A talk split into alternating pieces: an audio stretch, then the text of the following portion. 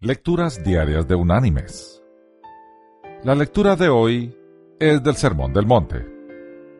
Allí en el Evangelio de Mateo vamos a leer el capítulo 6, los versículos 33 y 34, que dice, Buscad primeramente el reino de Dios y su justicia, y todas estas cosas os serán añadidas.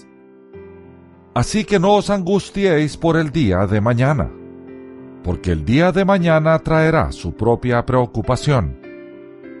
Basta a cada día su propio mal. Y la reflexión de este día se llama Una tostada en la vida. Cuenta un muchacho esta historia.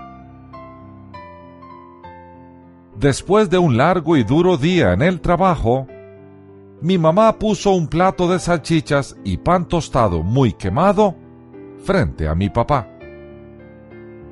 Recuerdo estar esperando para ver si alguien lo notaba. Sin embargo, aunque mi padre lo notó, alcanzó un pan tostado, sonrió a mi madre y me preguntó cómo me había ido en la escuela.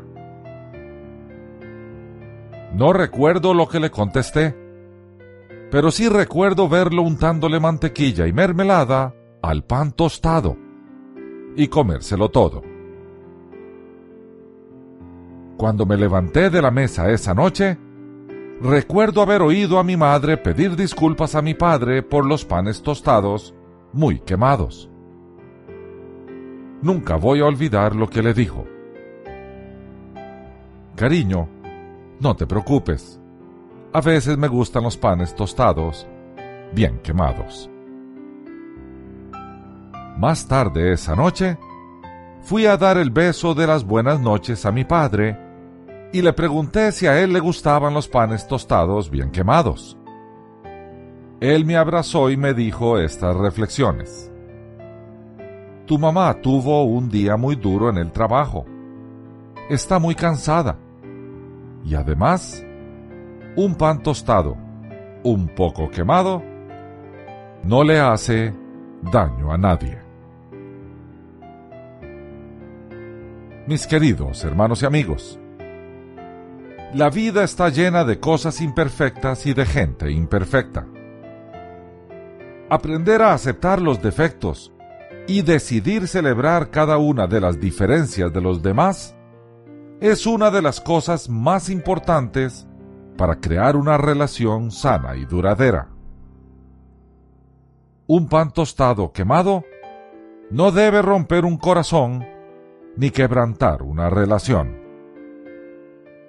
La comprensión y la tolerancia son la base de cualquier buena relación. Seamos más amables de lo que creemos necesario, porque todas las personas, en este momento están librando algún tipo de batalla.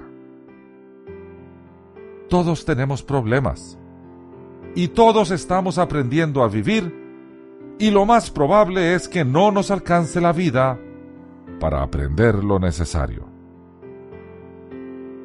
Sigamos adelante. Seamos tolerantes. Así lo manda nuestro Señor. Que Dios te bendiga